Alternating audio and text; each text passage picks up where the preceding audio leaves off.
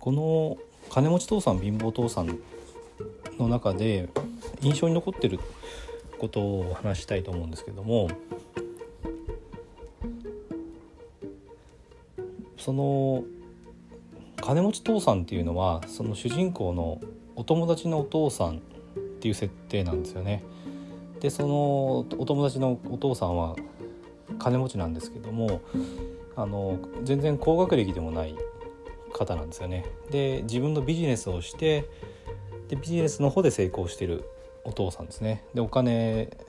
に関してすごくあの詳しくていろいろ教えてくれる金持ち父さん。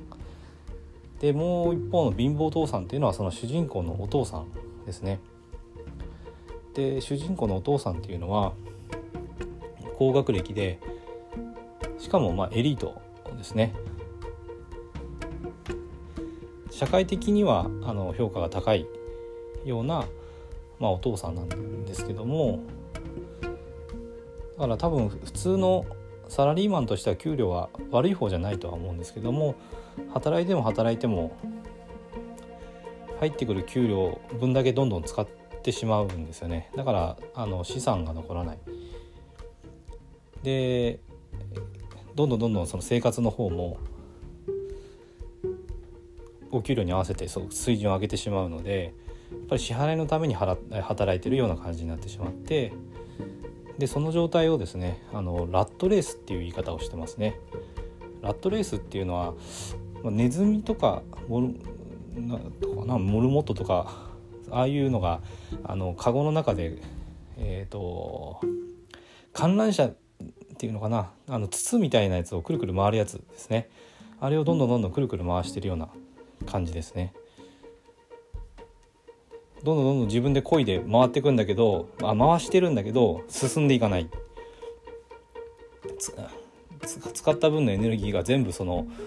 それを回すのに使ってるだけっていうことですね。働いても働いても自分の支払いを回すだけで終わってしまって全然自分が成長しない。前進しない。そんな状況をラットレースっていう言い方をしてました。で金持ち父さんはどうしてるかっていうと金持ちは資産を買うんだっていう言い方をしていてで資産とは何かっていう話をしてるんですねで普通の人が資産って思ってしまうのはマイホームとかそういうもんだと思うんですけどもマイホームは資産じゃないっていう言い方をされますね。これはあのローンで買っていたりするとあのそういうふうになります。毎月毎月返済があるからですね。でその金持ち父さんの言う資産とは何かっていうこの定義なんですけどすごくシンプルで資産っていうのはあなたのポケットにお金を入れてくれるものでその反対に負債っていうのもしっかり定義されてるんですけど負債というのはあなたのポケットからお金を取っていくものだからえっ、ー、とそうですねローンを組んで買ったマイホームっていうのは資産ではなくて、まあ、負債なんですよね。毎月毎月お金を取っていくから。だから金持ちになりたかったら資産を買いなさいっていう言い方をされるんですね。でここは、まあ、ロバート清崎さんが不動産投資で成功したポイントだと思うんですけど不動産を不動産まあ収益不動産ですね収益不動産を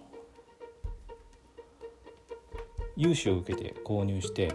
ちゃんとキャッシュフローが回るようにないい条件で買うことができたならば返済をした後に、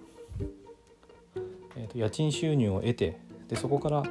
銀行に返済をしてでその後に自分の手元にキャッシュが残るんですよね。この状態がまさにあなたのポケットにお金を入れてくれるものっていうことです。だからこの融資を受けて収益不動産を買うっていうのが本当の資産を買うってことなんだっていうことを、まあ、説明してるわけなんですね。でそれをあの勉強してああそういうことだったのかと全く今までのお金の考え方というか自分が思ってたのと違ってたなっていうふうには思ったんですけどああこれこそが本当のお金の考え方なんだなっていうことにその時気づいてでそこから私はあの不動産ですね不動産投資の勉強を